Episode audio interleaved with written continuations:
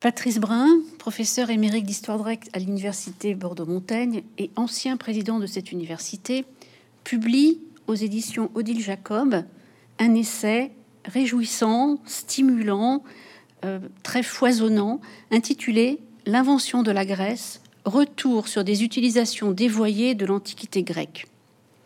Dans l'avant-propos, vous annoncez clairement vos intentions et ces intentions sont résolument provocatrices et iconoclastes. J'ai décidé, dites-vous, d'en finir avec une certaine histoire qui invente la Grèce, use et abuse d'une antiquité tronquée à dessein pour mieux orienter un présent selon ses propres pensées, ses propres fantasmes. Je voudrais débarrasser de ces oripeaux idéologiques cette Grèce rêvée, sinon fantasmée. Alors vous avez décidé, dites-vous, d'en finir avec les turiféraires présents et passés de cette Grèce qui, selon vous, n'a jamais existé. Mais ma question, c'est quand avez-vous commencé? Depuis quand cette nécessité de déconstruire ce monument du patrimoine occidental qu'est la Grèce antique, de démystifier cette utopie, s'est-elle imposée à vous? Je ne pense pas qu'il y ait une date précise, un moment précis. Euh, c'est une longue histoire, je pense, que ça fait quand même plusieurs décennies que je suis dans, dans l'histoire grecque, depuis ma thèse il y a fort longtemps. Et euh, il y a plusieurs lectures qui se sont superposées. Euh, je pense par exemple à Démosthène. Au début de, mes lectures sur euh, Athènes, Démosthène, pour moi, c'était le chantre de la liberté. C'était celui qui défendait la démocratie contre, contre un dictateur venu du Nord. Et puis petit à petit, en lisant et en relisant Démosthène, on s'aperçoit que ce, défenseur de la démocratie et de la liberté est aussi celui qui injuriait son adversaire Échine et qui lui reprochait d'être d'un milieu euh, social euh, très modeste. Alors vous voyez, euh, ce sont des choses qui petit à petit sédimentent. Et à un moment, on se dit, euh, bah, peut-être que cette histoire grecque que l'on apprend, cette histoire, je dirais même parfois que l'on rabâche, n'est peut-être pas aussi lisse. Et euh, c'est euh, à un moment donc imprécis que j'ai pris, sinon la décision, du moins que j'ai eu l'envie de d'évoquer un petit peu cette manière que l'on a eu et que l'on a parfois toujours de voir la Grèce comme une sorte de Grèce éternelle, phare de notre connaissance et de notre intelligence. Alors, peut-on, selon vous, parler d'un mirage grec? Un mirage grec, c'est une expression qu'on revoit souvent, alors qui, ne, qui me pose beaucoup de problèmes, parce que parler de, mira, de miracle grec, c'est d'abord poser un acte de foi. C'est de dire que, ben voilà, il s'est passé quelque chose d'incompréhensible. Euh, simplement parler de miracle, c'est justement éviter de se questionner sur ce qu'est sur ce qu'est la Grèce. Et il y avait, euh, il y a de ça une cinquantaine d'années, même un peu plus, maintenant une soixantaine d'années, euh, un auteur célèbre, Pierre Lévesque, un historien célèbre, qui avait parlé de l'aventure grecque. Mm. il y a de ça, mais moi j'ajouterais une petite chose, c'est le mystère grec. Mm. Comment finalement une petite région du monde méditerranéen, euh, très faible numériquement, euh, entouré de peuples et de royaumes puissants, je pense par exemple à la Perse, a pu et a su développer une civilisation euh, qui, euh, d'abord, de, indiscutablement de qualité, et qui a semé de telles graines que 2500 ans après, on puisse encore trouver une part importante de, de la planète qui se revendique de cette, de cette culture. C'est en cela que je, je refuse le terme de miracle et que je préfère utiliser quand même celui de mystère. Euh, le processus d'idéalisation de la Grèce antique que vous décrivez dans ce livre euh, est fait en grande partie de silence. On édulcore, voire on occulte un certain nombre de réalités euh, sociales, presque anthropologiques, qui sont dérangeantes pour nos sensibilités modernes. Par exemple, le, culte de la violence ou l'apologie de la violence guerrière et aussi la condition des femmes. Euh, je ne sais pas si vous pouvez euh, évoquer ces deux sujets Oui, bien sûr. On pourra en rajouter d'autres, comme par Mm. exemple l'esclavage. L'esclavage, mais on y viendra été- tout on y à viendra l'heure. tout à l'heure. Les, euh, ah ben, la violence euh, est absolument inhérente à la civilisation grecque. Elle est inhérente et c'est vrai qu'on on veut la cacher parce que euh, notre, notre société, no- notre civilisation occidentale euh, se veut intrinsèquement pacifique. Même si ce n'est pas toujours vrai, mais elle, elle défend les valeurs de la paix. Les Grecs aussi vantaient les joies de la paix, mais euh, ils défendaient surtout euh, d'imposer cette paix par la guerre et par la violence. Et il faut bien dire qu'autour d'eux, il n'y avait pas beaucoup de paroles adoucissantes. Prenons leurs dieux, par exemple. Mais leurs dieux sont quand même euh, des, personnages qui ne cessent de se faire la guerre, d'être d'une violence absolument incroyable. Zeus, par exemple, qui tue son père. Il faut quand même, je commencer sa carrière par un parricide. C'est quand même, euh, je dirais, lourd de conséquences. Et euh, il y a fort peu de déesses, je pense, euh, à l'exception de Déméter ou d'Aphrodite, même de déesses, donc je dirais de déesses féminines, de, divinités féminines, qui sont aussi extrêmement violentes. Athéna est celle qui mène les Athéniens en combat. Elle est ce que euh, la statue de Phidias disait, elle est promachos, devant, au devant du combat. Quant à Artémis, ben, elle, Oui, elle- c'est- euh, Artémis avec son arc et ses flèches, elle tue, euh, elle tue le pauvre berger qui, euh, qui menant ses, ses troupeaux, là, avait euh, eu la malheureuse euh, idée de la voir se baigner nue. Donc, les, les- les Grecs n'ont pas, comme les, les Romains, de dieu de la guerre. Mars est le dieu de la guerre. Arès, celui qui est un peu, qui lui ressemble un peu, est celui de la fureur guerrière. Et ça dit tout. Euh, en fait, tous les dieux sont violents. Donc, les, Grecs ne pouvaient pas trouver dans leur, euh, dans leur mythe de quoi alimenter euh, une sorte de douceur. Et parler de douceur dans la pensée grecque euh, fait partie de, effectivement de, je dirais, de, ces choses que, qui, masquent une grande partie de ce qu'est la, ce qu'est la, la société et la civilisation grecque. La question, la question des femmes est aussi euh, qui nous heurte encore plus nos sensibilités actuelles, qui n'empêche pas d'ailleurs, encore une fois, euh, je dirais des certains, euh, je dirais presque sectateurs de la Grèce, de lui trouver beaucoup d'avantages. Euh, les femmes, euh, les femmes n'ont très très peu de droits, mais ça va même euh, parfois euh, très en dessous de ce qu'on peut imaginer comme les seuls droits civiques. Euh, la, femme passe directement de l'autorité de son père à l'autorité de son mari.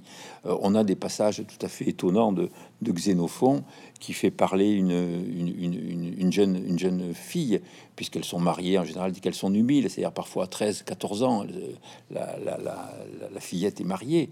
Et euh, on, a des, des, des- passages de Xénophon qui, qui nous, qui fait parler la, la, femme qui nous dit, mais tu- en s'adressant à son mari, je ne sais rien, c'est à toi de tout m'apprendre. Ma mère, à moi, m'a dit, c'est qu'il fallait que je t'obéisse. Quand on voit des choses comme ça, c'est vrai que ça fait un petit peu sourire.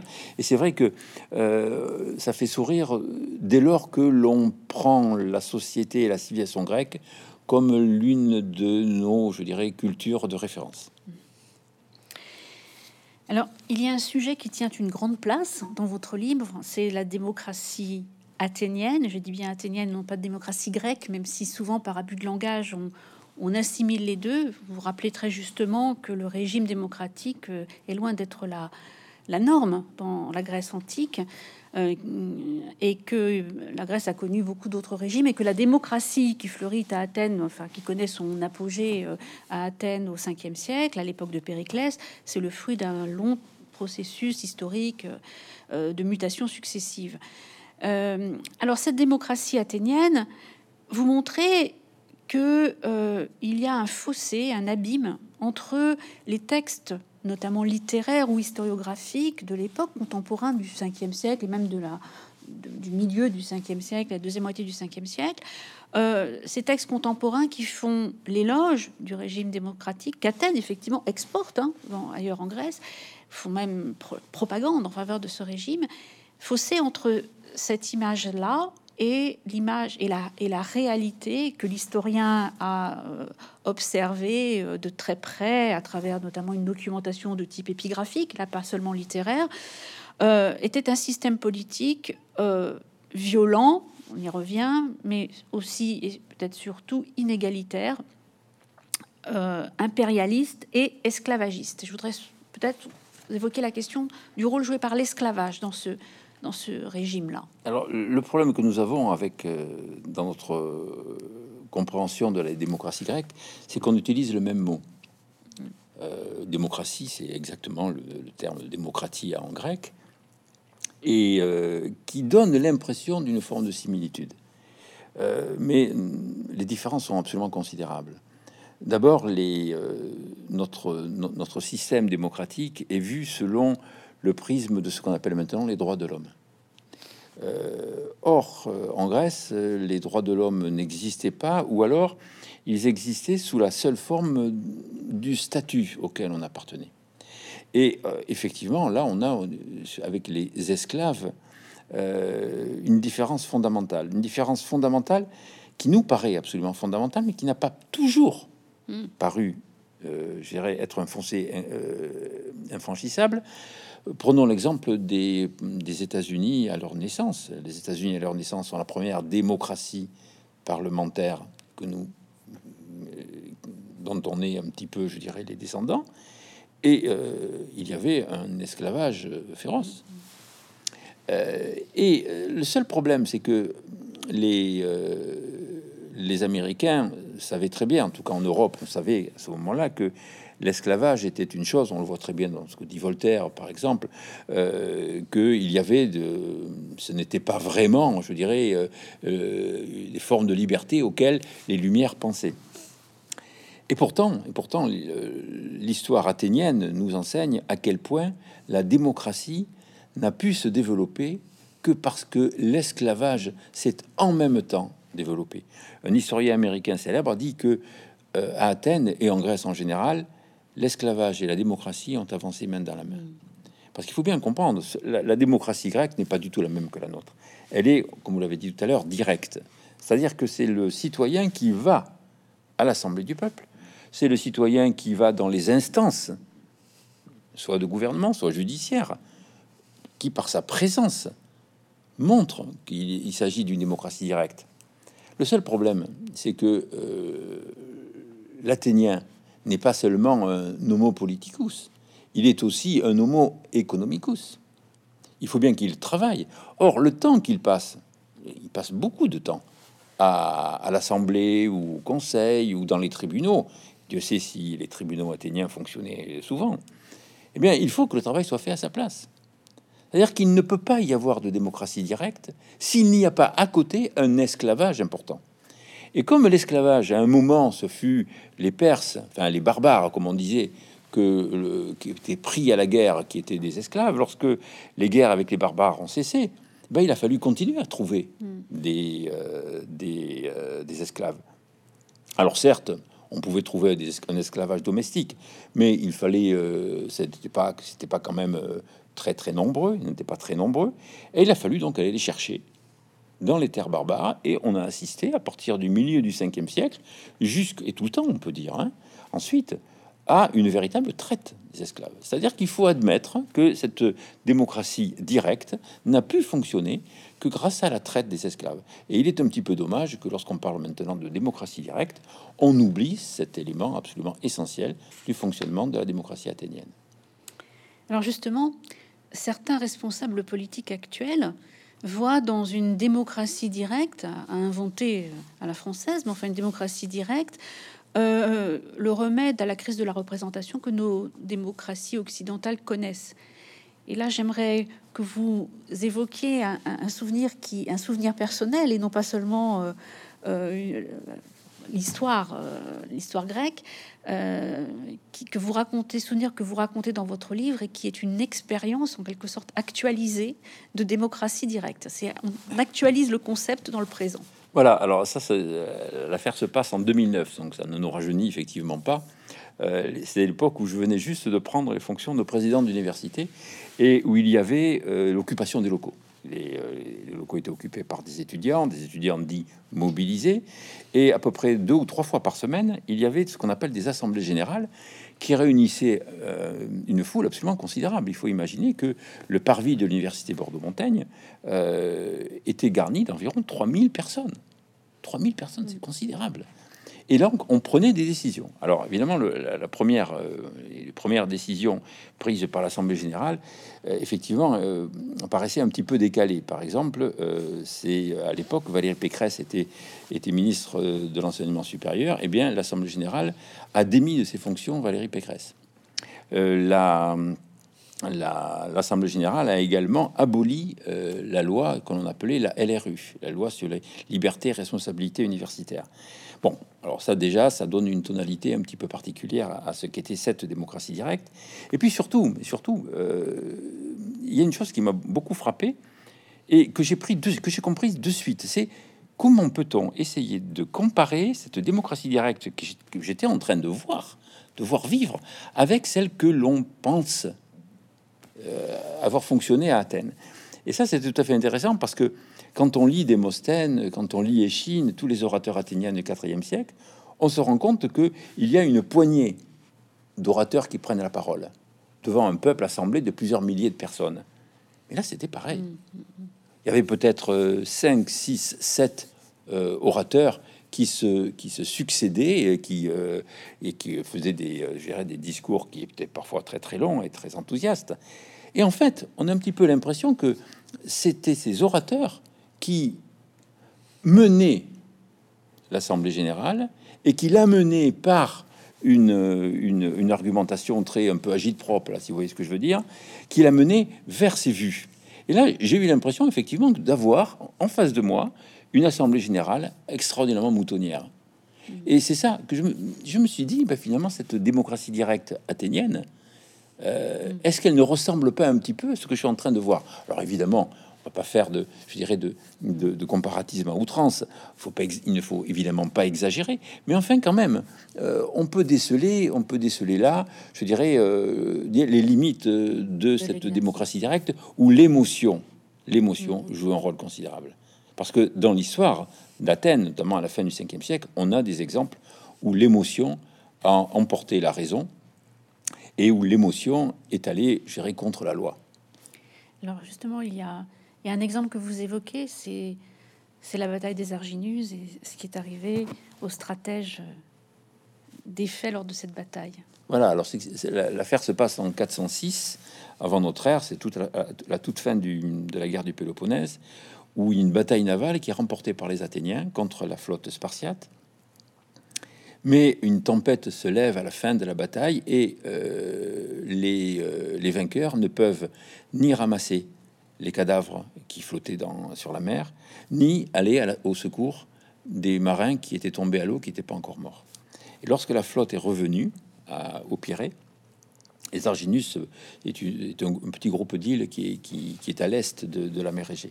Lorsque la, flotte est revenue, les stratèges se sont fait accuser de ne pas avoir donné des, une, une sépulture décente aux morts et de ne pas avoir sauvé des marins tombés à l'eau.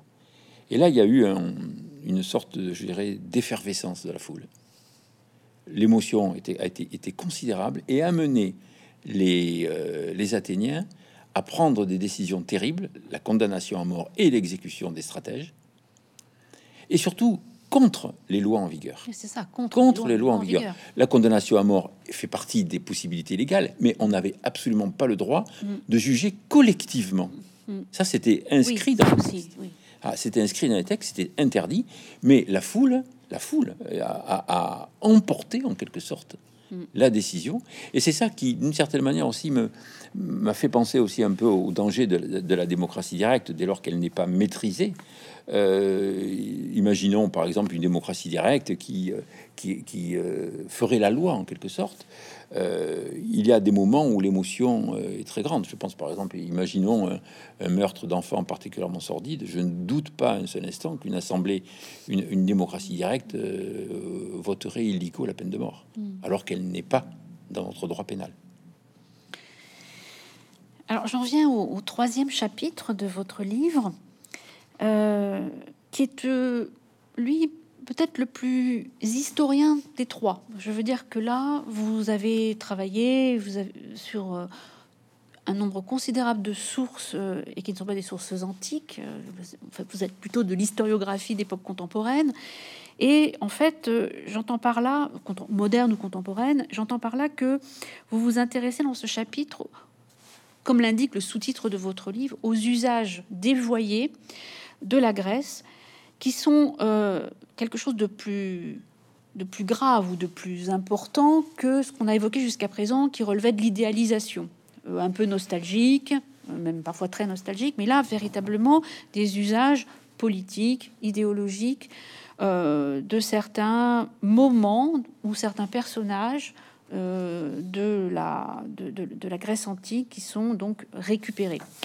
Alors, D'ailleurs, c'est là qu'on voit que euh, ce qu'on appelle globalement la Grèce, en fait, ce sont plusieurs Grèces, euh, plusieurs époques, plusieurs personnages, plusieurs et aussi plusieurs interprétations de, mêmes faits euh, qui sont en jeu.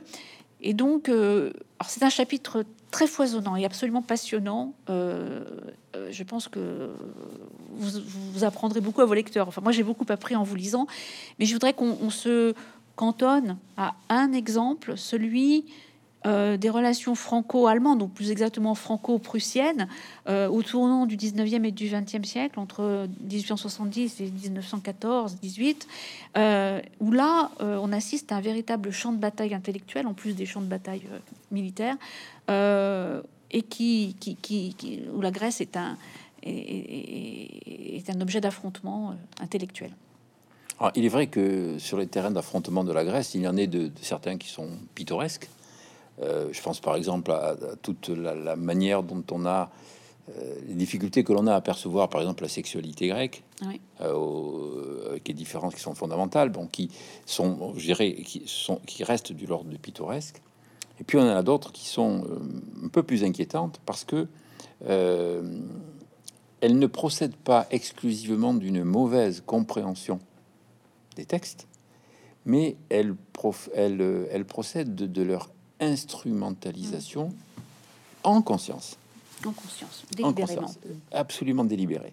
Et là, euh, je veux dire, bah, si on prend, je dirais, l'aspect involontaire, c'est euh, c'est la Révolution française. la Révolution française, on avait l'impression qu'il n'y avait que des, euh, des, législateurs antiques à la, à la, législative ou à la Convention. Euh, C'était quand même un peu inquiétant parce que sous, on, s'envoyait des solons et des liqueurs à la figure, mais ça finissait quand même sur l'échafaud. Mm. Mais à la, limite, c'était plus une méconnaissance de ce qui était la réalité de l'histoire grecque. Avec les relations franco-prussiennes, là, c'est complètement différent. En fait, on pourrait dire choisis ton camp, camarade. Hmm. Et euh, parce que, euh, en fait, ça commence avant, presque avant, je dirais qu'il y a des, des, des, problèmes entre la France et la Prusse, et puis, puis l'Allemagne. Ça commence avec euh, la création de l'université de Berlin en 1820, où les donc on est quand même en, Prusse, hein, où les l'université de Berlin se trouve un, intérêt très grand à, l'étude de Sparte, à l'étude de Sparte et de la formation de Sparte, de ce qu'on appelait les Doriens, le peuple des Doriens qui aurait peuplé Sparte euh, aux, alentours de l'an 1000. Et petit à petit, autour de la Prusse et de cette, de cette idée des Doriens, s'est développé un amour, je dirais pas inconsidéré, mais pas loin de Sparte. Mm. Euh, très vite, les Prussiens ont trouvé dans Sparte une sorte de modèle, euh, de modèle d'État militariste. Bon, là, la Prusse, ça allait bien. Euh, D'État militariste, euh, obéissant, avec des castes bien précises et tout. et lorsque, dans les années 1850-60, euh, la Prusse s'est mis en, euh, a commencé à vouloir réunir autour d'elle l'ensemble euh, des populations allemandes, on a développé l'idée de Sparte qui avait réussi à unifier le Péloponnèse. Mm, mm. Donc l'unification du Péloponnèse était comme une sorte de précédent à l'unification de l'Allemagne, avec tout ce que ça supposait d'adoption de la, des valeurs de la société spartiate. Militaire, militariste, obéissante. Ah, c'est le guerrier de Sparte est considéré à ce moment-là comme euh, le seul guerrier grec presque, alors que les Grecs sont toujours à la guerre, mais ça fait rien. Sparte est considéré comme l'État militaire, militariste idéal. Et ça convenait parfaitement aux Prussiens. Et petit à petit, je dirais la chose, c'est, c'est, on peut dire aggravé. Pourquoi? Parce qu'on a commencé à voir dans les Doriens une histoire raciale. Les Doriens avaient un type pur, à rien. On est, on est au 19e siècle, hein. on n'est pas à l'époque du Troisième Reich. Hein. Et euh, le type le plus pur du grec, blond, aux yeux bleus. Alors, en Grèce, maintenant, avant de trouver des, grands blonds aux yeux bleus, c'est, c'est pas toujours facile. Et euh, qui serait venu du Nord? Hmm. Il y a un mythe qui s'est créé, un mythe, un mythe d'un, d'une, d'une descente progressive des, d'une, d'une, d'une branche germanique qui serait venue s'implanter dans le Péloponnèse. Alors là, il y avait un mythe grec, le retour des Héraclides, mm. et sur lesquels on s'est appuyé, et on a développé cette idée.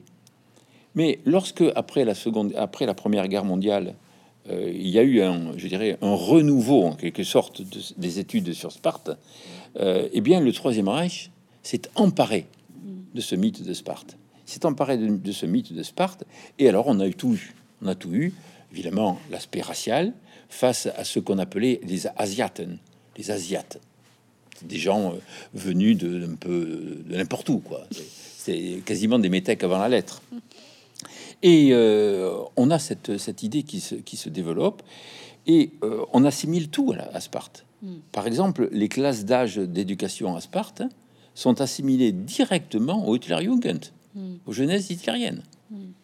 On a des choses absolument incroyables et des revues, des revues philologiques, des revues historiques dans les années 1930 qui auparavant parlaient essentiellement de philologie, d'histoire, deviennent des, euh, euh, des, revues raciales. Hmm. C'est tout à fait étonnant. On a là, si vous voulez, euh, une utilisation, alors là, je dirais qui est parfaitement consciente, parfaitement consciente de, de, de, mensonges. J'ai envie de vous, de vous, dire, en vous écoutant, que peut-être cette utilisation et cette déformation a été facilitée par le fait que on dispose moins d'une moindre documentation sur Sparte. Enfin, je veux dire que la démocratie athénienne est très documentée. La civilisation spartiate, enfin la, la cité spartiate, les moins, et donc peut-être là, c'est le silence de nos sources ou les grandes questions qui ont permis c'est-à-dire que les sources ne sont pas silencieuses. Hein. Euh, il y en a, mais elles sont pour la plupart favorables à Sparte soit qu'elles viennent des adversaires, euh, des adversaires, mm. des Athéniens adversaires de la démocratie. On pense par exemple à, Xénophon. Hein. Euh, soit alors qui, qui date d'une période où Sparte était déjà idéalisée. On pense par exemple à Plutarque avec, avec une vie de Lycurgue euh, il a créé une vie, la vie de Lycurgue, dont il dit d'ailleurs on ne sait rien de lui, hein, on ne sait rien de lui. Ça, ne l'empêche pas d'en parler longuement et, de, créer une sorte de mythe. de mythe, de mythe, de, Sparte. Donc en fait, le peu que l'on sait mm. dirige vers le mythe. Mais euh, ce n'est pas parce que on sait beaucoup de choses qu'on est forcément à l'abri d'une utilisation consciente euh, de, du passé. On, peut, on, parlait d'Athènes, par mm. exemple. Athènes, alors comme vous l'avez dit, on a beaucoup de documentation. Là, c'est vrai que pour, pour l'Antiquité, c'est extrêmement riche, et donc on a beaucoup de l'histoire du théâtre, euh, de la comédie, euh, de la philosophie, de la rhétorique. On a à peu près tout, tout ce qu'il nous faut. Des inscriptions, en veux-tu, en voilà. Ben c'est pas pour ça quand même que qu'Athènes a été à l'abri et on le voit parce que euh, vous avez parlé tout à l'heure de, guerre intellectuelle. Ben oui, à partir du moment où, la France et la Prusse, à partir de, 1870, se sont opposés, alors à partir de là, je veux dire, on est, euh, on est allé on est allé euh, en, France vers une défense probablement exagérée de la démocratie athénienne, parce que on voyait tout simplement dans les démocrates athéniens, dans les citoyens athéniens, nos ancêtres pas nos ancêtres euh, les Gaulois, mais nos ancêtres les Grecs. Je dirais, nos Grecs à nous, presque, hmm. pourrait-on dire, comme disait Marcel Détienne. Et là, effectivement, on a vu se développer une vision démocratique d'Athènes, une vision de l'histoire athénienne qui se lisait au prisme de l'histoire de France. On le voit par exemple, le, sommet peut-être c'est avec, euh, avec Démosthène. Mm. Euh, avec Démosthène, et où nous avons avec Démosthène euh, l'œuvre, une œuvre, je dirais pas historique, mais un peu de propagande et tout à fait intéressante, celle de Clémenceau. Mm. Clémenceau qui a écrit une biographie de, de, de, Démosthène, où il le montre en défenseur intransigeant de la cité, de la démocratie, face à l'adversaire, face aux ennemis de l'intérieur, aux ennemis de l'extérieur on peut dire presque à chaque ligne qu'on y voit la figure de Clémenceau lui-même. Voilà. Et, or ça, si vous voulez, c'est une, c'est une utilisation caricaturale.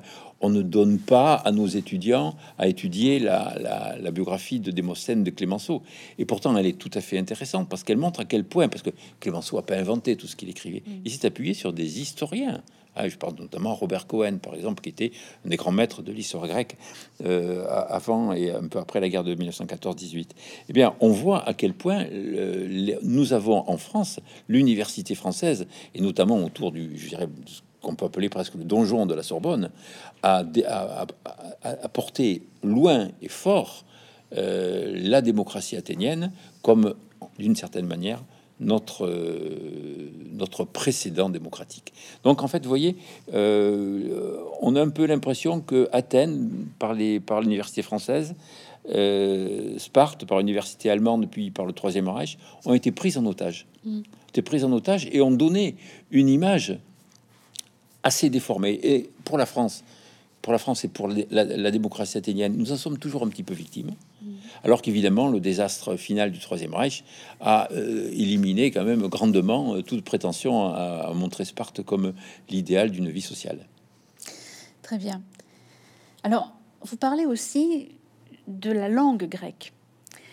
Vous euh, parlez le grec moderne, vous connaissez très bien le grec ancien, et vous rappelez finalement quelque chose qui, que je sais également, que je croyais savoir, mais que j'avais un peu oublié, à savoir que, je vous cite, le grec est la langue actuellement écrite et parlée dans le monde dont les origines connues remontent au passé le plus lointain, 3500 ans. C'est la seule langue ancienne encore parlée aujourd'hui. Et oui, puisque quand on connaît le grec ancien, on comprend le grec moderne. L'inverse n'est pas toujours vrai, mais c'est la même langue. Elle a subi des évolutions, mais c'est la même langue, bien plus importante, enfin bien moins importante que le latin pour devenir les langues romanes. Et donc, euh, vous avez de très belles pages là-dessus, et on sent votre, votre émerveillement, votre goût pour cette langue, et, et, et ces allers-retours incessants que vous faites entre le présent de la Grèce moderne et la Grèce ancienne.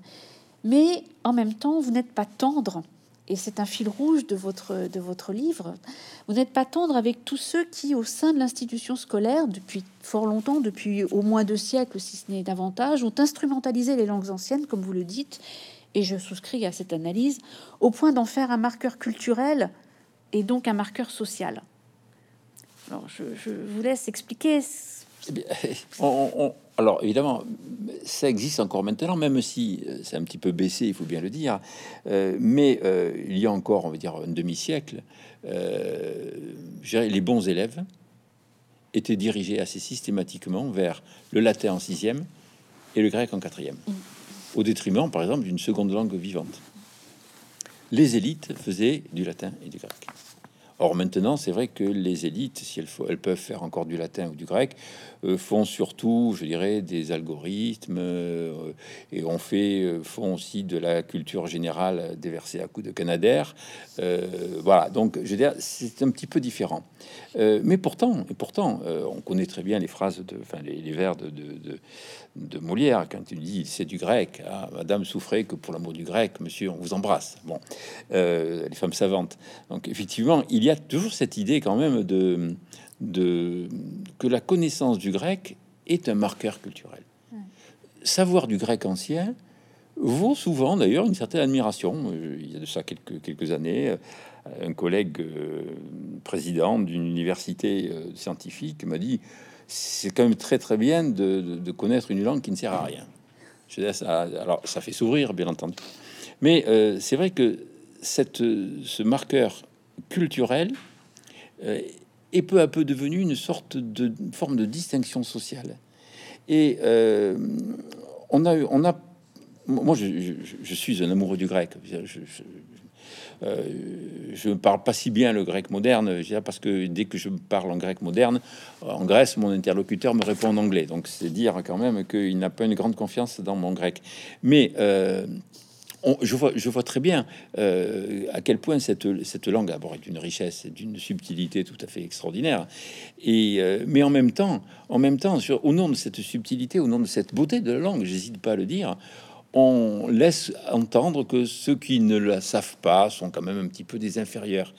Et là, il y a une... J'ai senti chez certains cette idée que le grec de marqueur culturel devenait un marqueur social et ce qui est, à mon avis, totalement faux. Et le meilleur moyen de, couler le grec, c'est précisément de dire que c'est réservé à une élite. Parce qu'on le voit dans, dans, certains collèges, on le voit dans certains lycées et à l'université, des gens qui apprennent, des, jeunes qui se mettent au grec euh, en grand débutant. Mais ça peut amener d'excellents hellénistes plus tard.